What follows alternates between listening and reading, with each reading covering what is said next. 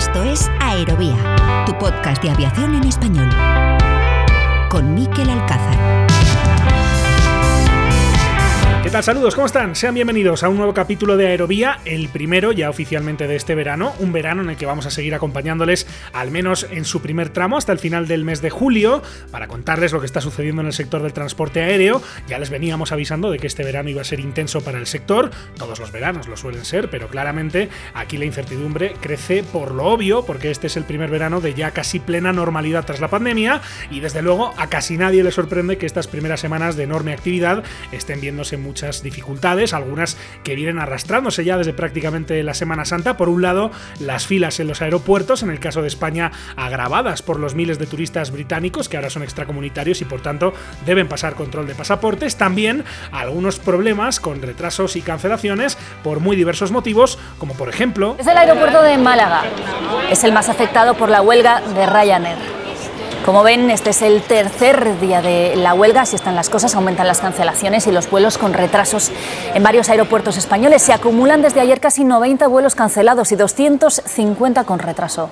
Se espera una tarde complicada. Además, Así es como recogía durante el fin de semana el informativo de televisión española la huelga de tripulantes de cabina de Ryanair en España. Lo cierto es que a la tensión natural que provoca el incremento brutal de la demanda después del parón enorme que supuso la pandemia, ahora se están sumando los conflictos laborales que seguramente son una consecuencia de esto primero y no solo lo vemos en España, también en otros países como por ejemplo en Estados Unidos, donde ha tenido mucho eco la concentración de más de 1.300 pilotos de la aerolínea Southwest que le piden a sus directivos la renegociación de su convenio a la vista de lo que están haciendo otras compañías aéreas, sobre todo las regionales, que están mejorando notablemente las condiciones de sus pilotos en vista de la crisis que se anuncia por la falta de estos profesionales. El presidente de la Asociación de Pilotos de Southwest se llama Casey Murray, este es un sonido de Yahoo Finance. We've identified several issues where it, it's again, it, it's how our pilots are being used. Hemos identificado numerosos problemas sobre cómo se está usando a los pilotos. Hay fatiga, decía Murray.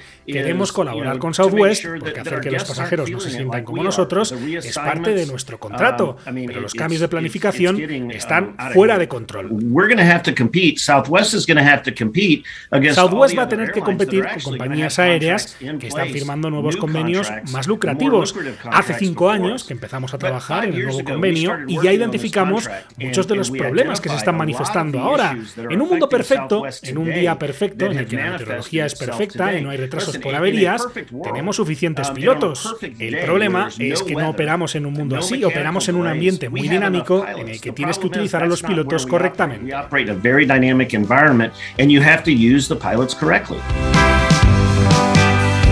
tripulantes en huelga, pilotos manifestándose, el escenario desde luego no parece el óptimo para las compañías aéreas que como les decía, vienen además saliendo de una situación crítica después de más de dos años sufriendo las consecuencias gravísimas de la pandemia. Hemos visto, de hecho, algo poco habitual como es a varias compañías aéreas, renunciando a operar algunas rutas durante el verano, básicamente para cubrirse las espaldas y evitar centenares de cancelaciones como las que hemos seguido viendo estos días, siguiendo en Estados Unidos, por ejemplo. Allí explican las aerolíneas que hay otros factores que están influyendo y que no dependen solamente de estas compañías, como por ejemplo el número de efectivos con los que cuenta el gobierno federal, es decir, el número de oficiales de seguridad en los aeropuertos y también el número de controladores aéreos. Lo explicaba la CNN el CEO de United Scott Kirby. Esto es frustrante, injustamente frustrante para los clientes, decía Kirby. Nuestro foco en los próximos meses, en los próximos años, es construir un sistema resiliente que sea capaz um, de gestionar estos incrementos en la demanda con cierto margen de error. Las aerolíneas no podemos construirlo solas. De hecho, casi necesitamos más al gobierno que a nosotros mismos, pero necesitamos esa ayuda uh, para construir ese sistema resiliente que apoye a esta industria. Y hoy en Aerovía seguimos repasando este verano de alta temperatura para el sector aéreo y lo hacemos visitando un aeropuerto al que le teníamos muchas ganas, un aeropuerto pequeño pero muy interesante ubicado en el corazón del Pirineo catalán. Enseguida nos vamos a la Seu d'Urgell para conocer cómo le está marchando a este aeropuerto con su primera ruta regular en varias décadas y en el tramo final haremos un repaso al doble evento celebrado esta semana pasada en Madrid, el World ATM Congress y Expodrónica y antes de seguir dejen que recuerde en este espacio a Georgina Raigada, comunicadora de enorme talento y sobre todo una gran amiga a la que despedimos para siempre hace solo unos días en Washington.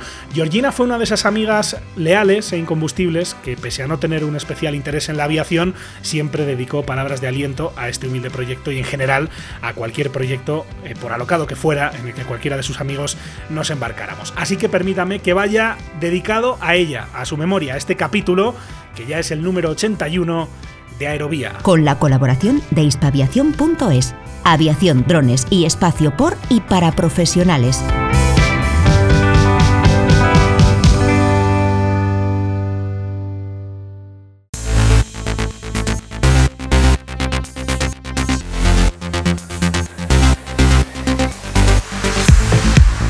¿Todavía no formas parte de la comunidad de seguidores de Aerovía?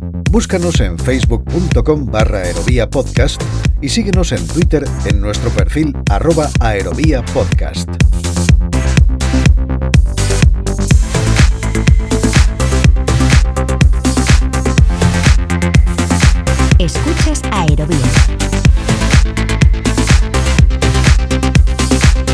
Es un verano que va a poner a prueba, que ya está poniendo a prueba al sector del transporte aéreo, algo así como una prueba de esfuerzo, que lo cierto es que no le llega en el mejor momento al sector después de estos más de dos años tan difíciles por la pandemia. Es por eso que en los últimos capítulos hemos venido analizando con diferentes protagonistas cómo se presentan estos meses de máxima actividad para el sector. Hablamos, por supuesto, sobre el momento que atraviesan las compañías aéreas. Lo hicimos con el presidente de ALA, la Asociación de Líneas Aéreas. Su nombre es Javier Gándara. Bueno, pues Miquel, yo creo que ahora mismo lo que estamos es ante una consolidación de la recuperación, ¿no? Eh, que es cierto, digamos, que ha habido ya varios momentos en que pensábamos, ¿no? Que podemos ya llegar a eso, pero distintas vicisitudes han hecho y lo han retrasado. El último ha sido Omicron, ¿no? O sea que realmente en condiciones normales lo que nosotros esperábamos de no haber sido por Omicron es haber llegado ya en el mes de diciembre ¿no? de 2021 a un 80% del, del, tráfico aéreo, finalmente nos quedamos el 70% en diciembre ¿no? debido a Omicron ¿no? y ahora un poco lo que hemos visto es que después de un bajón que tuvo diciembre y sobre todo enero, pues hemos pasado el mes de abril que ha sido el último donde se ha llegado ya a un 88% del tráfico aéreo que de la gente que voló en abril en este caso de 2019. Del momento que atraviesan las compañías, aunque en este caso de aviación ejecutiva, pudimos saber más con otro invitado. Charlamos con el CEO de iJet Aviation, su nombre es Javier Barriga. Sí, es una sensación agridulce la que dejó la pandemia y la que sigue dejando ahora, ¿eh? porque ahora se ha acabado la pandemia, pero claro, eh, siguen los problemas. ¿Por qué? Porque ahora tenemos eh, gente que quiere entrar en la aviación privada que no puede comprar, porque no hay un avión para él, no hay en venta eh, nada en el mercado que pueda comprar. Las listas de espera de, las, de, las, de, las, de los fabricantes son tan largas porque eh, están teniendo muchos problemas con la fabricación, con los repuestos, con, todas las partes del avión que necesitan comprar uh, en, otros sitios. No, sé, hay una serie de problemas que se están dando ahora que nunca se habían dado y que, yo pensaba que no existían, por ejemplo, de los propios fabricantes, como Textron, que es un fabricante americano muy, potente, es el fabricante de, Cessna, que le pides un recambio y te da tres meses de plazo. Eso no había pasado nunca. O sea, tú tienes que parar tu avión tres meses porque te falta un recambio. Y qué decir, por supuesto, de la aviación general y deportiva, un sector que también lo ha pasado particularmente mal durante la pandemia y que este verano celebra, ya lo está haciendo de hecho, algunos eventos muy importantes. En el Aeroclub hablamos con el vicepresidente del Real Aeroclub de España, hablamos con Fidel Azofra. Bueno, pues a tope después de estos años de, de pandemia, la verdad que está el calendario cargado de, de, actividad, de eventos, de competiciones y mucha actividad también en el, en el sector del vuelo a vela que tenemos varios aeroclubes asociados al Real Club de España que, practican la actividad del vuelo, del vuelo a vela. Y, bueno, pues eh, arrancando y calentando motores para, para la temporada. Son meses de mucho ajetreo en general para todo el sector, particularmente en estos ámbitos que les mencionaba, y por supuesto no olvidamos que esta época también es intensa para muchos aeropuertos, para aeropuertos grandes, para aeropuertos medianos, también para muchos aeropuertos pequeños. Uno que nos ha parecido siempre muy interesante es el de la Seu d'Urgell, apenas unos kilómetros de Andorra, en la provincia de Lleida, un aeropuerto que este pasado invierno estrenó su primera ruta regular en prácticamente 40 años. Hasta allí nos vamos para charlar con su director, con el director del aeropuerto de la Seu, su nombre es Óscar Madrid, le saludamos ya. Hola Óscar, ¿cómo estás? Bienvenido a Aerovía. Muy buenas tardes, Miquel, y es un placer estar con vosotros. Encantado de saludarte, Óscar. Eh, este es un aeropuerto muy singular que vamos a, a tratar de explicar a, a, nuestros oyentes, pero empiezo por, por, lo que decía en esta introducción, es, eh, ¿es temporada alta también en la SEU o no? Bueno, eh, nosotros lo que notamos y lo que monitorizamos en nuestras estadísticas es que es un aeropuerto que no es estacional, sino que durante todo el año notamos un goteo constante todos los meses de, transporte comercial de pasajeros. No podemos decir que esté asociado a la temporada de invierno y el esquí o en verano a la temporada de, turismo de montaña vemos una regularidad bastante, bastante homogénea. Eh, eh, decía que es un aeropuerto singular, muy peculiar. Me imagino que lo que lo hace diferente eh, a todos y, ahora vamos a ir hablando de, diferentes aspectos, pero supongo que el principal condicionante, corrígeme si me equivoco, es la orografía, ¿no? Es un aeropuerto que está básicamente en pleno Pirineo. Sí, sí, sí. Nosotros cariñosamente llamamos al, aeropuerto el portaaviones, porque está en la cima de, una montaña que se, bueno, y aterrizas o aterrizas o despegas o despegas. Acaban las dos cabeceras de pista en un talud. En ese sentido está en una orografía bastante peculiar, eh, bastante salvaje pero preciosa también. Lo que nos comunican todos los pilotos o todos los operadores que vienen a volar al aeropuerto, que es uno de los aeropuertos más, más bonitos que, han visto en mucho tiempo. Y eso también es una cosa positiva para nosotros. Em, y me imagino que justamente por donde está, eh, también la meteorología es un, es un, factor a tener en cuenta. Eh, ¿Es un aeropuerto donde, digamos, no es habitual encontrarse buen tiempo o, no, o no es para tanto?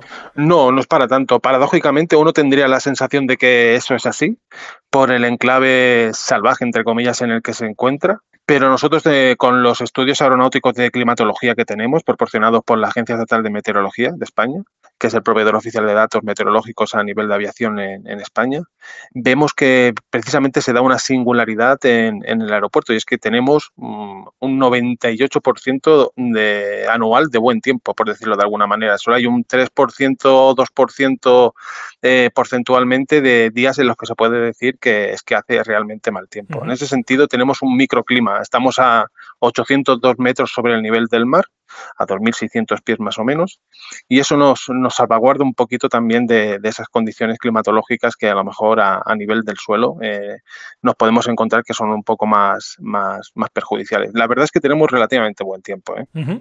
Em, ahora te pregunto por, por, los vuelos, los vuelos regulares, eh, te pregunto por, la, por esa ruta que abrió Ernostrum concretamente a, a Madrid-Barajas, pero otra peculiaridad que me parece interesante del aeropuerto de la SEU es que es un aeropuerto gestionado por una empresa pública, pero que no es AENA, sino aeropuertos de Cataluña, ¿cierto? Sí, correcto. Somos un gestor aeroportuario alternativo al, al, al mayoritario, por decirlo de alguna manera, que es el estatal, de AENA. Eh, de Aeropuertos de Cataluña hay varios aeropuertos. Uno, por ejemplo, es el de, el de Lleida. Em, este de, la SEU, me imagino que em, al principio era, el hermano pequeño, no sé si decirlo de, esa forma, o uno de los hermanos pequeños de, los aeropuertos de, Aeropuertos de Cataluña. Eh, pero ahora con la ruta de, de no sé si esto está cambiando. Bueno, nosotros nos consideramos como el hermano pequeño, sí, en cierto sentido, del aeropuerto de, Lleida, de Leda, porque a fin de cuentas nuestra dimensión y nuestras operaciones así, así lo definen, es más pequeño. La cuestión es que no son equiparables, quiero decir. El aeropuerto de Leda tiene, tiene un, un, front office, un, una idea, un master plan diferente al de la SEU. El de la SEU está orientado más a ser la puerta de entrada a los Pirineos y también al Principado de Andorra y en ese sentido el tipo de aviación corporativa ejecutiva que tiene pues eh, se nota en ese sentido. Y lo que ha venido a hacer el vuelo el establecimiento del vuelo regular de Iberia Regional Air Nostrum en el aeropuerto recientemente es como nosotros lo vemos como, como la guinda del pastel eh, el aeropuerto tenía mucha actividad en diferentes sentidos tenía muchos trabajos aéreos tenía aviación ejecutiva y corporativa tenemos eh, también servicios de emergencia en el sentido de que tenemos basado en el aeropuerto una base de, bomberos de, rescate de alta montaña, aviones de contraincendios y lo que ha venido a ser el vuelo regular de, Madrid a la y vuelta de Nostrum es como esa guinda del pastel a, todo el trabajo bien hecho es un vuelo que, digamos, se añoraba, se ha añorado durante, durante décadas, ¿no? Decía yo que primera ruta regular en prácticamente 40 años, eh, porque me imagino que no es fácil, ¿no? Eh, conseguir rentabilizar. En este caso, además, hablamos de una ruta que, que tiene parte de la financiación, eh, viene del Principado de Andorra. Obviamente, eso también es importante de cara a, la explicación que estamos dando del aeropuerto, la cercanía con el Principado de Andorra, ¿no? De forma oficiosa es el aeropuerto de Andorra, ¿correcto? Sí, sí, totalmente. Es, es la puerta de entrada de salida al Principado eh, eh, mediante aviación. O sea que eso es así absolutamente. Eh, nosotros estamos muy contentos de cómo está yendo el vuelo. Estamos hablando de ocupaciones medias del 70% para ser una ruta nueva y como tú dices, después de casi 40 años de no haber tenido aviación regular y más de la envergadura, siempre da, hace una ilusión especial ver aviones pintados de compañía grande, quiero decir. Eh, pues bueno, estamos muy contentos de cómo está yendo la frecuencia. He leído que en Andorra sigue habiendo un poco la idea de por qué no hacer un aeropuerto dentro de las fronteras del Principado de Andorra, lo cual me imagino que también es muy complicado por la orografía del, propio Estado andorrano, pero em, no sé si, si, eso, por ejemplo, es una amenaza potencial al medio largo plazo para, vosotros o si, digamos, es una idea que nunca realmente se ha, se ha pensado en serio. Bueno, yo, nosotros particularmente no lo vemos así, quiero decir. Eh, eh, nuestro trabajo con, con la gestión del aeropuerto de Andorra la Seu d'Urgell. Precisamente el aeropuerto ya se llama Andorra la Seu d'Urgell porque tenemos un convenio de comercialización y de impulso y de, de, impulsar comercialmente el aeropuerto entre la Generalitat de Cataluña a través de su departamento de, territorio y el, y el gobierno de Andorra y el gobierno de Andorra. Eh, es que ahí hay una sinergia en la que estamos, estamos yendo de la mano.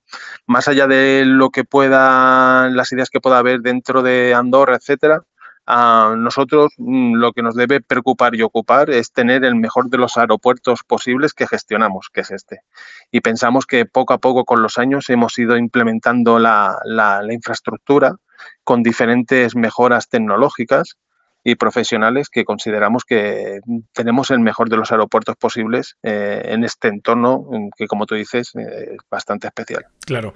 Eh, bueno, Andorra ha sido una... Andorra, digamos, el nombre de Andorra ha estado mucho en los medios en los últimos, no sé si decir el último año, año y medio, ¿no? Por todo el tema de, bueno, de los youtubers, ¿no? que hablan de las ventajas fiscales de mudarse a Andorra, pagar menos impuestos allí. Uno pensaría, y, por eso te pregunto, corrígeme si me equivoco, Oscar, que hay mucha aviación ejecutiva en el aeropuerto de, la SEU o en realidad no tanta? Bueno, nosotros sí que hemos notado, siempre ha habido un, goteo mensual o anual. Nosotros sí que hemos notado que este, evidentemente sí que existe ese tipo de aviación dentro del aeropuerto, pero sí que lo hemos, hemos notado que este último año, entre el 21 y el 22, ha crecido bastante en el aeropuerto. Del tráfico estábamos hablando, ese incremento por la presencia ahora de, Iberia con Ernostrum en esa ruta a Madrid. Eh, ¿Había planes, entiendo, también de, abrir o se está estudiando la posibilidad de volar también a París o Lisboa para conectar ese, aeropuerto con otras capitales eh, europeas? Eh, ¿Cómo está eso de avanzado? Bueno, son gestiones comerciales que se están haciendo desde de manera conjunta, pero sobre todo llevando la iniciativa al gobierno de Andorra. no, no puedo asegurarte ni decirte en qué, en qué punto exacto de maduración están en las otras rutas. Y básicamente lo que te puedo eh, asegurar es lo que yo también leo por prensa muchas veces, por ejemplo, que recientemente el presidente del gobierno de Andorra eh, ha estado en la silla Balear y hablan de la posibilidad de abrir rutas con, con las Islas Baleares. Eh, interés y ambiente de que puedan haber otras nuevas rutas existe. Lo que en el estado en el que se pueden encontrar actualmente de maduración, eh, ahora mismo no te puedo decir. no, no se habla evidentemente de la SEU Nueva York, por ejemplo, porque claro, la pista, la pista tiene grandes eh, limitaciones, en este caso por su, por su extensión. ¿Qué tipo de, aviones está, estamos pensando en que, se vean operar en, la SEU en el futuro? De momento lo más grande que entra ese, ATR, ¿no? De, de, Ernostrum, pero no sé hasta qué, hasta qué punto podrían llegar aviones más grandes. Bueno, eh, sin tampoco ponerme muy técnico, el aeropuerto es un aeropuerto clave 2 Charlie, lo que viene a significar que estamos hablando que en verdad su aeronave de referencia eh, es el ATR-42, el hermano pequeño de, el hermano pequeño del 72. Lo que puede volar el ATR-72, que es el hermano mayor, porque tenemos un estudio aeronáutico de seguridad tramitado con la Agencia Estatal de Seguridad Aérea, con AESA, con la autoridad, la Autoridad Aeronáutica Española, para permitir que esa aeronave en particular de clave superior del aeropuerto, porque es una, aeronave de, clave 3 Charlie, pueda operar en el aeropuerto. Eh, estamos limitados como estamos limitados. Eh, eh, quiero decir, la pista mide 1.267 metros, es, da para, para poder mm, operar como aeronave de referencia máxima precisamente lo que está operando ahora mismo en el ATR-72. De alargar la pista, me imagino que, no hablamos, ¿no? No, no, imposible. Ya te, como te he comentado, estamos en la cima de una montaña con un talud por cada cabecera. Es a nivel constructivo eh, casi, casi imposible. De acuerdo. Eh, ah, de hecho, leía recientemente que por calor el aeropuerto no había podido ver la operación del, del vuelo de Nostrum, básicamente que había tenido que desviarse porque por encima de 30 grados, obviamente cambia la performance del avión y la pista no da. ¿Eso es algo que vayamos a ver en el futuro a menudo o fue una cosa puntual? Que saltó a los medios. Fue una cosa puntual, eh, es lo que te he comentado. El ATR-72 como aeronave, eh, como aeronave de clave superior del aeropuerto tiene un estudio aeronáutico de seguridad validado por la Agencia Estatal de Seguridad Aérea en la que hay una serie de condicionantes relacionados con la, con la meteorología. Uno de ellos era precisamente el de los 30 grados de temperatura máxima para poder operar. Sí que es verdad que esas, ese, EAS, e ese estudio aeronáutico de seguridad, se realizó en el año 2015 con los datos que se tenían en aquel momento, que eran los, los, suministrados por el fabricante, por ATR. No teníamos el, el feedback de performance y de capacidad de rendimiento de la aeronave por parte de un operador porque nunca había volado ningún operador con esa aeronave realmente en el aeropuerto. Entonces, como era una, una temperatura de referencia teórica de aquel momento, pues se quedó con esa limitación ha llegado Air Nostrum, ha demostrado que la realidad operativa del ATR-72-600, que es eh, precisamente con una, bueno, mejorado, un ATR-72 mejorado con mayor capacidad, mayor rendimiento de los motores, etcétera, permite sobrepasar esa limitación y ya estamos en trámites con la Agencia Estatal de Seguridad Aérea para que, para que esa limitación de los 30 grados no vuelva a aplicarse en, ninguna operativa más de, Solo para entenderlo, Oscar, eh, hablamos de una, de, una limitación que venía de la propia ESA, no, no, no de la compañía, no es que la, no es que la compañía optase por desviarse, ¿no? no, no, venía, venía, como tú bien dices, del propio, del propio estudio, estudio de aeronáutico de seguridad que se tramitó con la Agencia Estatal de Seguridad de ESA. de acuerdo. en su momento, en el año 2015. Ah, hablamos de la SEU, un, aeropuerto pistas eh, 0321 Em, no tenéis eh, ILS, Oscar, pero em, hay un procedimiento de aproximación por instrumentos, ¿no? Que no sé qué tan preciso es. O sea, ¿hasta qué punto permite que la operación con baja visibilidad pueda discurrir allí? No, la verdad es que ha sido un gran avance. han sido muchos años de trámite y de trabajar en ella para poder conseguirle que esté validada por la Autoridad Aeronáutica. Y por fin por fin la tenemos desde el año 2020. Y sí que es una gran mejora, porque a fin de cuentas es un RP, bueno, es una, es una maniobra instrumental de no precisión por GPS, siempre se acaba en pista visual, pero sí que te asegura el poder eh, aproximarte eh, hasta en condiciones visuales, pero obtener el, tener el, guiaje instrumental hasta casi casi el, el, aeropuerto. Y eso ha sido, la verdad, una gran mejora a nivel de seguridad de safety eh, que hemos conseguido tener en el aeropuerto. ¿Os habéis planteado en algún momento también tratar de incorporar, por ejemplo, eh, aterrizajes con, procedimiento ILS o, no es posible? Hombre, em, acabamos siempre hablando de, lo mismo, Miquel, eh, la orografía. Estamos en un entorno en el que es imposible casi casi a nivel constructivo colocar, colocar un ILS. Lo que te he dicho antes, tenemos el mejor de los aeropuertos posibles, entendiendo que está en una orografía muy especial. Es un aeropuerto que tiene una maniobra instrumental, es un aeropuerto que ya estamos, hemos eh, licitado y adjudicado los trabajos para poder eh, realizar operación nocturna con, con balizamiento nocturno. Eh, seguramente estar implementado para, finales de año. es el mejor de los aeropuertos que podemos tener en ese entorno. Hablamos de un aeropuerto de gran espectacularidad, dices, mencionas el vuelo visual como eh, la gran entrada y salida, evidentemente, de, la SEU. Me imagino que todo eso implica, es sinónimo de aviación general y deportiva, ¿no? Que de eso tendréis mucho por allá. Sí, también, también. Tenemos muchas eh, eh, escuelas que vienen a hacer el, típico triángulo, la Cerdaña, Lleida, la SEU. Eh, desde Sabadell, desde la propia Lleida, que tienen basada una escuela de pilotos muy potente que se llama VA Training, el propio Aeroclub de Sabadell. Tenemos mucho de ese tipo de aviación. ¿De, Francia no viene, no, viene, no viene prácticamente público de, ese tipo de, aviación? Sí, pero, pero aviación general, más privados. Eh, eh, lo que tenemos aviación general, de, evidentemente, de todo el Estado español, también se nota de Francia, pero tenemos mucha, muchos vuelos de instrucción de escuela de territorio nacional, o bien de la escuela de pilotos, como te he comentado, que está basada en, el aeropuerto de Lleida, VA Training, o del Aeroclub de Sabadell, o diferentes empresas, de, compañías de instrucción de pilotos. ¿Y, luego en la torre tenéis AFIS, controlador? Correcto. En los días, bueno, mm, También voy a poner un poquito técnico, somos un aeropuerto verificado por la Agencia Estatal de Seguridad Aérea con uso flexible. Lo que viene a significar es que nosotros normalmente estamos en uso restringido, que es que los pilotos que vienen hacen autocontrol entre ellos, se autoinforman de su situación, eh, pero no tenemos torre de control, por decirlo de alguna manera. Y solo a demanda, con un PPR debido, eh, tenemos evidentemente todos los servicios necesarios para la activación del uso público para el transporte comercial de pasajeros. En esa activación del transporte comercial de pasajeros tenemos, sí, tenemos torre de control y tenemos servicio de información de aeródromo AFIS, porque nuestra zona de, nuestra zona de influencia es una zona FIS, es una zona de información de vuelo, no es un CTR. Y en ese sentido tenemos AFIS. Tenemos dos FIS, eh, la zona de información de vuelo reducida para vuelos visuales comerciales y la, y la FIS ampliada que es para, para, para la, es la zona de información de vuelo para vuelos instrumentales comerciales, que vienen utilizando la maniobra instrumental. También interesante para los pilotos que nos escuchen, que sepan también eh, qué tipo de, de, servicio se proporciona en el aeropuerto de la SEU.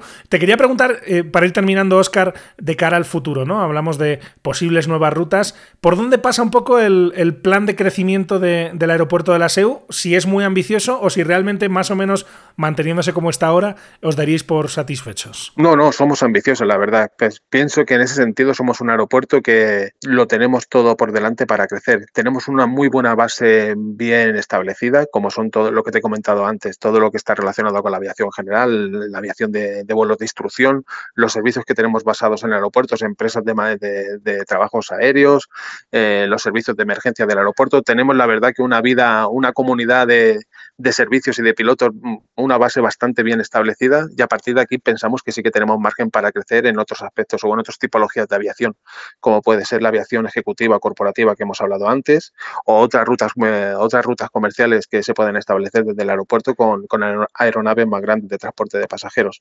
En ese sentido somos ambiciosos.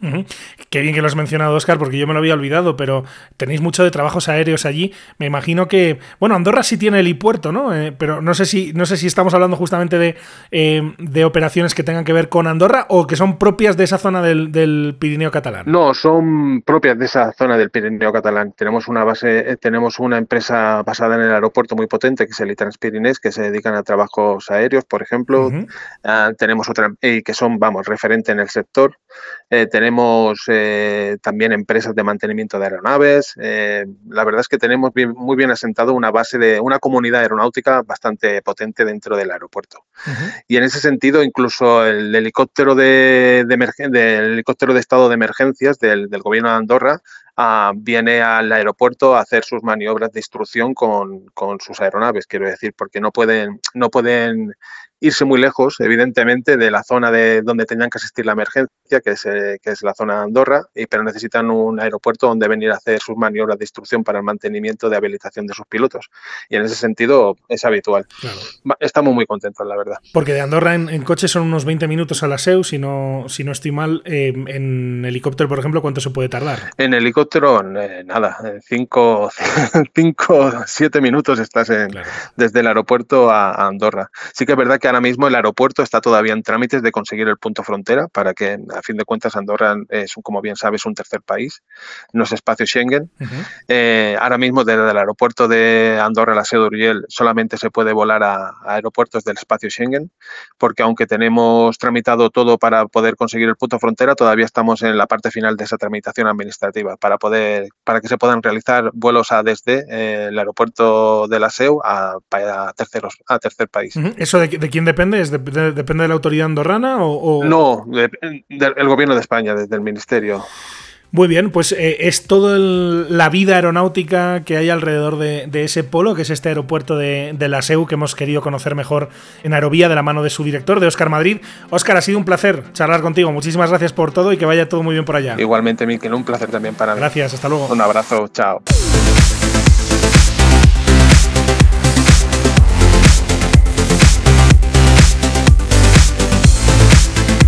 Precisamente de ese vuelo, de ese Madrid-La Seduriel, la Seduriel Madrid, nos puede hablar nuestro siguiente invitado, él es Enrique López, que es cofundador del blog Va de Aviones y entre otras cosas se dedica también a documentar cómo son estos vuelos desde el punto de vista de un pasajero. Le saludamos ya. Hola Enrique, ¿cómo estás? Bienvenido a Aerovía. Hola, ¿qué tal? Encantado de estar con vosotros una vez más. Encantado de saludarte Enrique.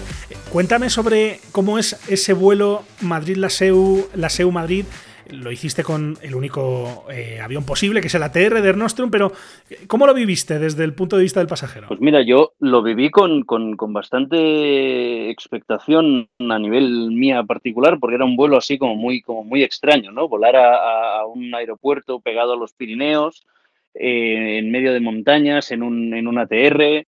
Eh, además, yo lo hice en enero, también con, con, la idea de pensar, bueno, la meteorología allí puede ser complicada, a ver cómo aterrizamos y tal, pero dio la casualidad de que nos tocó un enero de sol y moscas y, y, la aproximación fue completamente tranquila, el avión no se movió, aterrizamos perfectamente, pero sí que es cierto de que la, la aproximación impresiona cuando ves esas montañas tan cerca. Además, yo hace unos años había vivido en Andorra y yo la aproximación a Andorra, evidentemente, la hacía en coche eh, cuando entraba o, salía del país o me iba a Barcelona y, verlo desde arriba, ver esa carretera que tantas veces había hecho, verla desde arriba, fue algo que para mí personalmente también fue, fue especial. Pero ya te digo, eh, como aproximación, como, como vuelo distinto, eh, es un vuelo que yo recomiendo 100% a cualquiera que le guste volar que se fijen estas cosas, es un vuelo que, es súper interesante de, realizar. Un vuelo muy para Aviation Geek, para, para digamos, eh, aerotrastornados, que es nuestra forma de, decirlo. Eh, eh, el vuelo corto, me imagino. Vuelo, vuelo cortísimo, vuelo de apenas 50 minutos. es, como, es como volar a, Barcelona, pero en, en, en una TR. Entonces, eh, dependiendo también de la meteo, porque eso sí que nos lo dijeron los pilotos, que lo previsto eran 50 minutos, pero a veces podía llegar a ser eh, algo más de, hora, hora y cuarto, una cosa así, dependiendo de la meteo. Pero como os digo, era, era, un, era un, mes muy, muy tranquilo y la, la, meteorología estuvo de nuestra parte y nada, en apenas 50 minutos llegamos, llegamos a destino y una vez allí el, el, plan era, pues bueno, bajar y volver a subir, porque nosotros hacíamos el ida y vuelta en, en, el, en el día, en el mismo vuelo, en el mismo avión, perdón. Y la impresión que me llevé eh, del aeropuerto de la SEU es que mm, se les ha quedado pequeño. Ah, sí. Si pretenden operar, si pretenden operar vuelos con, con Madrid, con, con, pasajeros que van con maletas grandes y demás, tienen que hacer un replanteamiento en ese aspecto.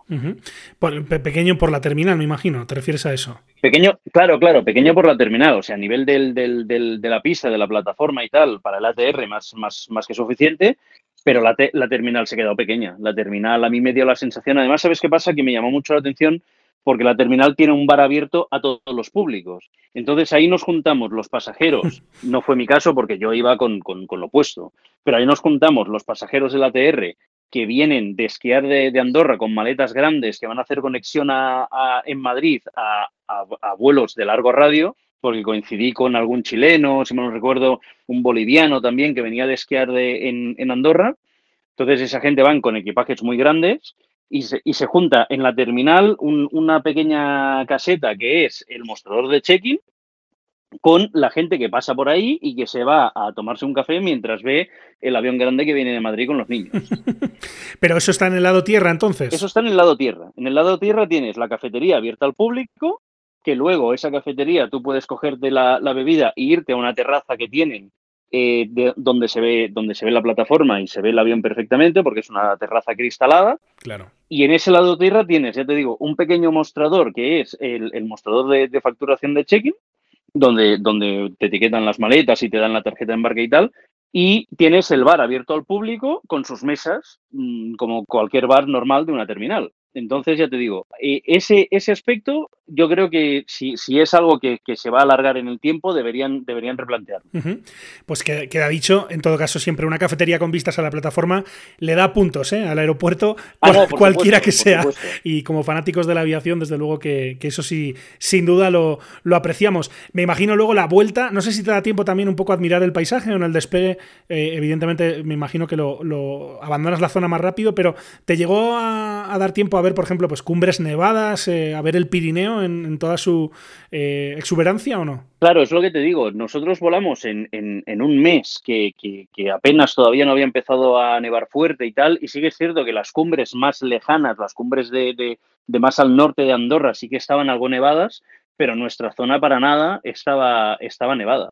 Entonces, bueno, como te decía antes, yo que conocía el, paisaje, pero lo conocía desde tierra, poderlo admirar desde el aire sí que es algo que me, me, gustó mucho y incluso para, para, los amantes de la montaña, los amantes, gente que conozcan la zona, es un vuelo que, que recomiendo totalmente hacer porque, porque les va a encantar, les va a flipar verlo, verlo desde arriba. Bueno, es la crónica, la recomendación de, ese vuelo, de ese vuelo de Ernostrum al aeropuerto de la Seu d'Urgell de Andorra. Eh, te quería preguntar también, Enrique, tú eres una persona muy próxima a las compañías aéreas. Estábamos contando al principio de este capítulo, hablábamos sobre ese verano de alta temperatura que ya, que ya está en marcha, ahora sí, con todas las de la ley. Eh, cuéntame de los últimos saraos en los, que, en los que has estado, cuéntame algo interesante. ¿Dónde has estado últimamente? Pues mira, esta misma semana está el martes volé a París porque Air France nos invitó a, descubrir su, sala VIP en la terminal Schengen, que es la, terminal 2F. Es una sala VIP que empezó a funcionar ahora en enero porque es un edificio completamente nuevo, es un anexo de la terminal. O sea, es algo que nos llamó mucho la atención porque son 3.000 metros cuadrados repartidos en dos plantas, que es eh, en la propia terminal que ya existía, hicieron un, edificio, una estructura que sobresale sobre la, plataforma de, los aviones. De hecho, uno de los parkings de, donde estacionan los aviones de Air France, eh, mm, entiéndeme, hay la, distancia de seguridad reglamentaria, pero el avión está pegado al, edificio de la terminal y tú cuando lo ves desde dentro impresiona un montón, porque tienes el, eh, tienes el avión súper. También nos gusta eso, ¿no? Exacto. Exacto. Entonces, esa, ese salón VIP, ya te digo, se, inauguró en, en enero porque las obras se realizaron aprovechando el parón de la pandemia y demás, pues eh, se aprovechó para hacer esa obra y, la verdad que, claro, eh, huele a nuevo, huele a nuevo. Es un salón que tiene, tiene hasta nueve duchas, que son unos, unos cuartos de baño, que parece el cuarto de baño de un hotel, pero multiplicado por nueve. Completamente, es un servicio completamente gratuito. Eh, cuenta también con un pequeño spa para hacerte algún tratamiento facial y demás si vas con, tiempo de sobra. Y el resto, pues bueno, pues es, los servicios de cualquier sala VIP con, comida, con comida caliente, con, bollería rápida. Eh, el resto es un, salón, un salón VIP cualquiera, pero eh, en cuanto a gastronomía, claro, es, es Francia, ¿sabes? Entonces, eso es algo que para ellos lo tienen muy marcado y tienen un chef ejecutivo allí personalmente en la sala supervisando día a día eh, lo que se sirve, cómo se sirve y si hay algún problema, pues se, intenta solucionar en el momento. Pero la verdad que la, sala, por diseño, por arquitectura, por, por eh, el, está diseñada de tal manera que por mucho que la sala esté llena, eh, la sensación de ruido no existe. Tú puedes estar hablando perfectamente con, por teléfono o con el de al lado, que no oyes un, no es un sitio especialmente ruidoso.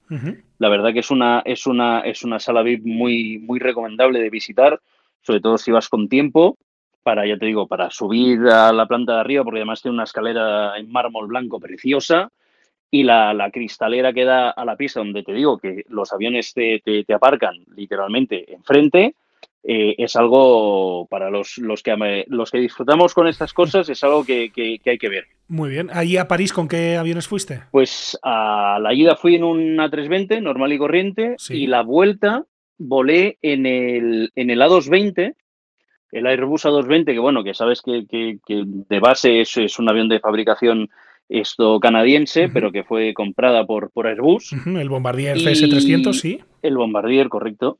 Entonces, eh, el avión en el que volé, eh, tuve la ocasión de pasar por cockpit una vez en tierra ya en Madrid a saludar, nada, dos minutos, a saludar a, los pilotos y, charlar con ellos, pues eso, dos, tres minutos, y me explicaron que fue el avión eh, que se utilizó en, Le Bourget, en una exhibición de estas del, del Paris Air Show, fue el avión que se usó que el, primero que se le entregó a Air France, vamos. y, ese avión fue el que se usó para las, exhibiciones y bueno, eso que, que, ponen el avión, entre comillas, al, máximo de, lo que da, ¿no? Que poco más o menos lo, lo, lo, ponen boca abajo. Sí. Y ese avión, pues ya te digo, es un avión súper moderno, es un avión que, parece muy pequeño desde fuera, pero cuando estás dentro es súper espacioso y algo que tiene, que la tripulación nos dijo que para ellos es súper cómodo, es el pasillo es más ancho que el de una 320 o 321 y, y es súper luminoso. Tiene unas ventanas muy grandes y es súper luminoso. Entonces, para vuelos de día, la iluminación interior es prácticamente inexistente porque con la luz natural hay más que suficiente. Claro, claro. Muy bien. Enrique, y, aparte de esto de Air France, ¿alguna otra cosa que quieras apuntar? Pues estuvimos, bueno, aquí en, Madrid hemos tenido durante el mes de junio el espacio Iberia, que el espacio Iberia ha sido, ha sido una pop-up, una pop-up store de, durante un mes, donde se ha podido descubrir las, las tres cabinas que hoy Iberia ofrece en largo radio, la Business, Turista Premium y Turista, donde reservándolo con antelación podías probar incluso los menús que se sirven a bordo. Y luego por las tardes había diferentes catas, tenían catas de vino, catas de cerveza, incluso catas de café, eh, del café, de, los, de las bebidas y comidas que se sirven a bordo de, Iberia Largo Radio. Y también había una sección, como ahora han, han empezado a usar los nuevos uniformes, ha habido, había un corner con, con, los diferentes uniformes que ha usado Iberia durante sus años de, historia y especialmente con, el foco puesto en el uniforme nuevo que han empezado a usar ahora el, 1 de junio. Eso fue, el, en, resumen, la, la pop-up store de, un mes de Iberia en, la calle Velázquez de Madrid ha sido eso, el, presentar, el, que cualquiera que incluso que nunca haya subido un avión sepa qué asientos puede encontrar en un, en un avión y qué menús puede degustar y ver los uniformes con especial hincapié en el, en el nuevo uniforme recién estrenado. Pues ese, hemos hablado de Iberia, de Nostrum, de France, todo con la excusa de ese vuelo de, Madrid a la Sedurgel, en compañía de, Enrique López, del cofundador del blog Va de Aviones, en esta crónica de experiencia del pasajero, llamémoslo así, ¿no? Como, como hacen en Estados Unidos, por ejemplo, con el PAX X, pues eh, a nuestra versión también aquí en Aerovía. Enrique, un placer como siempre charlar contigo, seguimos en contacto, cuídate mucho y feliz verano, gracias. Muchísimas gracias, feliz verano a todos.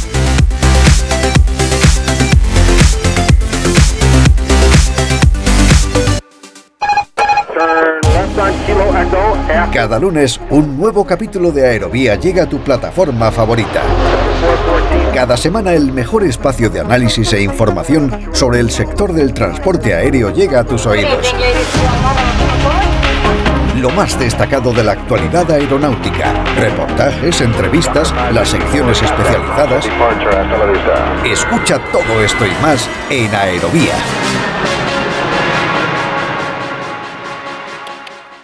¿Quieres contactar con nosotros? Escríbenos a info.aerovía.net.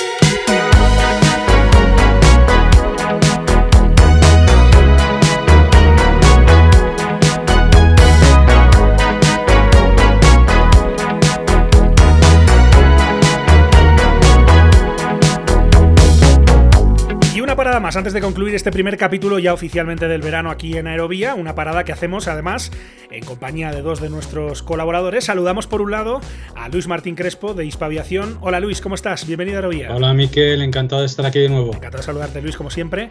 Y también no podía faltar Juan Pons, nuestro incombustible experto en el ámbito del espacio en temas de defensa. Hola Juan, ¿cómo estás? Bienvenido a Aerovía. Hola, hola, aquí estoy despegando. Despegando también hoy en compañía de Luis porque los dos habéis estado estos días en la novena edición del World ATM Congress que se ha celebrado en el recinto ferial IFEMA en Madrid, eh, que ha tenido casi 8.000 participantes registrados, más de 200 expositores de 134 países, eh, lo cual habla de las cifras de este evento, que es el mayor en el tema de ATM y que una vez más se ha celebrado además en conjunto con Expodrónica, el mayor evento nacional dedicado a temas de drones. Empiezo si quieres Juan contigo eh, para que me cuentes un poco tus, tus impresiones generales de lo que fue el World ATM Congress este, este gran evento que, como decimos, por novena vez se ha celebrado en Madrid, por novena vez y por última. Sí, sí, pues, pues mira, te, te, cuento. Este año estaba repleto de gente, pero repleto me ha sorprendido. A mí y a Luis, que hemos estado juntos buena parte del tiempo, nos ha sorprendido. Pero sin embargo, el contenido ha flojeado más que en ediciones anteriores, mucho más que el año, que el año 21, porque tú sabes que este evento se realiza un año tras otro, no es como otros que son bianuales, sino que es tres cada año. Y este año ha estado más flojo, pero ahora te contaré según vamos avanzando más detalles al respecto. El World ATM Congress, que este año por segunda vez se celebró igual que en 2021, aunque en realidad fue hace apenas unos meses, Luis, de la mano de, de Expodrónica, el, mayor evento nacional dedicado al, ámbito de los, de los drones, eh, que, te dio la misma impresión que en contenido estaba flojo o todo lo contrario? Sí, correcto. A mí la verdad es que también me pareció, me pareció eso, me, me ha parecido una, una edición flojilla. Eh, pero al mismo tiempo muy interesante porque ha estado muy basada sobre todo en la movilidad urbana y creo que ha sido un punto muy a favor suyo a pesar de la falta de, expositores. Sí, creo que ha sido un poco descafeinado, pero ha sido interesante. En todo caso, me imagino, Luis, que una buena oportunidad para ver eh, lo que se está haciendo ¿no? en este ámbito en España. Sí, efectivamente ha sido una muy buena oportunidad para ver lo que se está haciendo en España y sobre todo a nivel de movilidad aérea urbana que evidentemente han sido los protagonistas de esta edición. Ha sido una edición muy potente en ese aspecto. En lo que tiene que ver con el ámbito de ATM, de gestión del tráfico aéreo, eh, Juan, una muy buena oportunidad para ver lo que se está haciendo también en ese ámbito a nivel mundial, porque este es el mayor evento internacional dedicado a estos temas, pero sobre todo también un buen escaparate para las empresas españolas, ¿no? Por ejemplo, para Enaire. Pues sí, para Enaire, para Señal Aeroespacial, para Indra, para GMV. Mira, yo he tenido ocasión de hablar con Xavier Benavent, que es el jefe de operaciones de Enaire, que como sabemos es la entidad pública empresarial que gestiona la navegación aérea en España. Bueno, pues hablando con él, me ha dicho que ya está prácticamente recuperado el tráfico aéreo en España,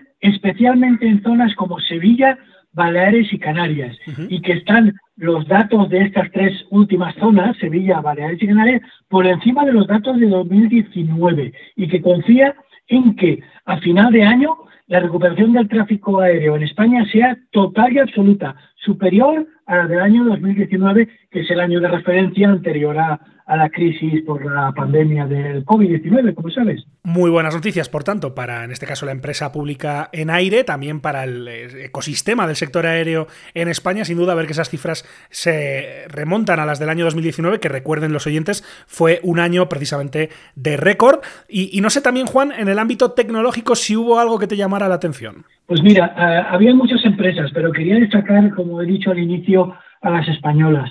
Eh, una es eh, Aeroespacial, que tenía allí, estaba presentando sus radares, mejor dicho, sus antenas, eh, que es la parte clave de un, de un sistema radárico.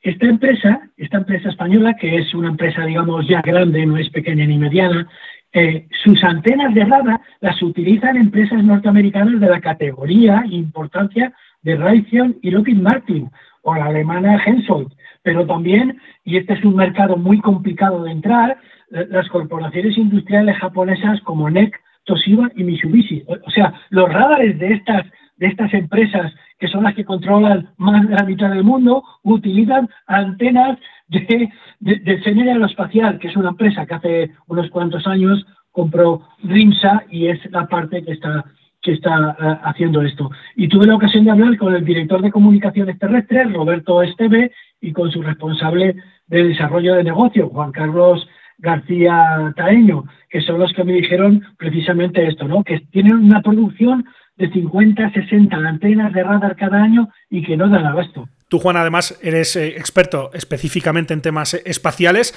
eh, que es un ámbito que cada vez más, obviamente, tiene que ver con lo que es el ATM. Y un ejemplo muy claro de todo esto, y del que hemos hablado ya aquí en Aerovía, es Startical, ¿no? Esa, iniciativa conjunta de, Indra y de Enaire, que me imagino que también estuvo presente ¿no? en esta edición del World ATM Congress. Pues sí, sí, además con toda, con toda fortaleza. Mira, he tenido ocasión de hablar con Juan José Cornejo, que es el director de desarrollo de negocio de la compañía de Startical y es el que me ha dicho cómo va la situación, cómo está la situación ahora.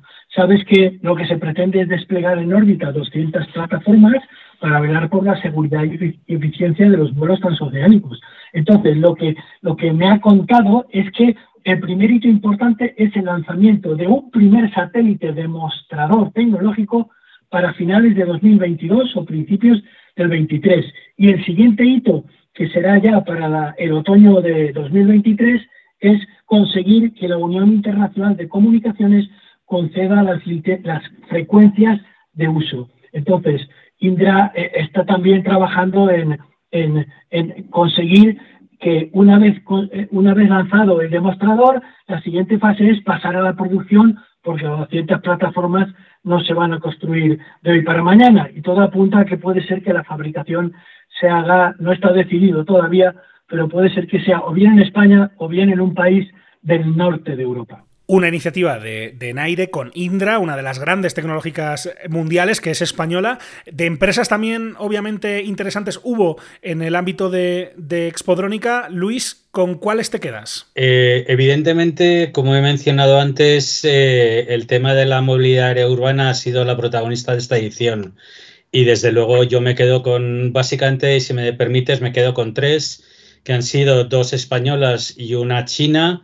Las dos españolas, una se llama U-Miles, que es eh, conocida por sus, por sus buenos productos y por sus novedades, eh, y, bueno, y otra se llama Blue Nest, que es eh, una marca impulsada por otra empresa que se llama Open Via Mobility y que además es curioso porque va a empezar a introducir desde ya el tema de los vertipuertos en España, lo cual es, una gran noticia y, que bueno, puede, puede dar mucho, mucho que hablar. Y luego, por último, evidentemente, la China Hank, que también es, también es alguien muy, muy importante en el sector de la movilidad aérea. Son empresas que han sido protagonistas de esta nueva edición de Expodrónica, de la mano de World ATM Congress. Un evento, eh, y cierro con esto, Juan, que no sé si tiene el futuro del todo claro, ¿no? Porque se hablaba de que, eh, bueno, el, divorcio entre los dos organizadores, como ATCA y Canso, entiendo que cada una tiene sus propios planes para realizar eventos y, la mala noticia es que no, no tienen a Madrid en, sus planes, ¿no, Juan? Pues mira, um, parece que no. La ATCA, la Asociación de Control de Tráfico Aéreo, tiene los planes ya anunciados de que para noviembre del presente año va a hacer una exhibición y un congreso en Washington. Y Canso, que es la otra organización que, que, patrocina el, World ATM Congress, pues piensa o tiene intención de hacerla en Ginebra. Lo que es realidad es que por el momento, oficialmente, el, del 7 al 9 de marzo del 2023 está confirmado que eh, se va a hacer en Madrid, pero esto puede variar en las dos próximas semanas. Yo he hablado con mm, directivos de uno y otro, de una y otra asociación y lo que me han remitido es a la nota de prensa, al comunicado que van a, hacer público, según me han dicho, dentro de dos semanas. Sería una pena que después de nueve ediciones del World ATM Congress en Madrid, pues el décimo precisamente el décimo ya no se haga ya no se haga en la capital de España. Tendremos que esperar, no nos queda otro remedio. Juan, y con esto termino. Eh, ¿Cómo lo ves tú el, el, tema? ¿Crees que hay posibilidades de que se quede en Madrid o no? Pues mira, desde mi punto de vista sí, y te voy a decir por qué. Porque he tenido ocasión de hablar con distintos directivos de empresas nacionales y extranjeras que han estado presentes en, en la edición de este año y me han dicho que han elevado por escrito su malestar porque quieren que permanezca en Madrid, porque han estado nueve ediciones aquí en Madrid y precisamente la décima pues les gustaría continuar, porque han estado muy a gusto, el ambiente es fabuloso, eh, el clima para que te voy a contar, y entonces me consta que, bueno, me lo han dicho, que, quieren seguir en Madrid, así es que veremos qué pasa si los directores, los presidentes de ambas organizaciones reconsideran su postura y, para, el, para el 7 y el 9 de marzo del próximo año estamos otra vez aquí en, en Aerovía contando las incidencias positivas, en este caso, de, del World ATM Congress. Pues ojalá que sea así, desde luego lo que ocurra se lo contaremos a nuestros oyentes aquí en Aerovía, lo decíamos antes, un evento de, de casi 8.000 participantes registrados, más de 200 expositores de más de 130 países, lo cual habla muy a las claras de la magnitud de la talla de este evento mundial que se ha venido celebrando desde siempre en IFEMA, en Madrid, que se ha celebrado esta semana en su novena edición y vamos a ver qué ocurre con las próximas. Una edición, la de esta semana pasada, que hemos contado aquí de la mano de dos de nuestros colaboradores, de Luis Martín Crespo y de Juan Pons. A los dos no los despido, no les voy a decir todavía lo de feliz verano porque los vamos a escuchar antes de que acabe la temporada aquí en julio, antes de que nos vayamos de vacaciones en, agosto. Así que a los dos, muchas gracias y hasta dentro de muy poco. Que vaya todo muy bien. Un abrazo. Muchísimas gracias, Pinkel. Un abrazo. Hasta luego, Juan. Adiós, adiós, Luis.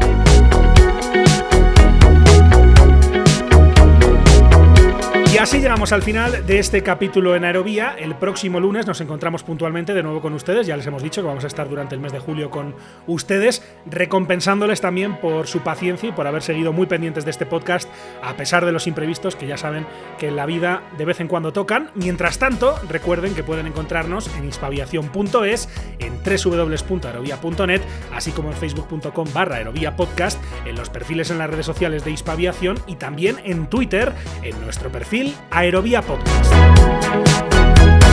Además, como siempre, les invitamos a suscribirse, si es que no lo han hecho todavía, en cualquiera de las principales plataformas en las que se puede escuchar Aerovía.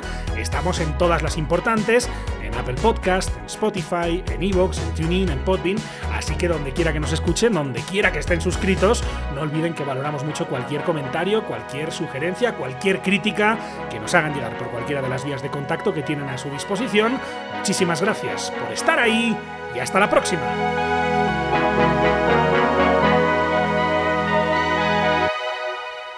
Wind calm, clear for takeoff, runway 36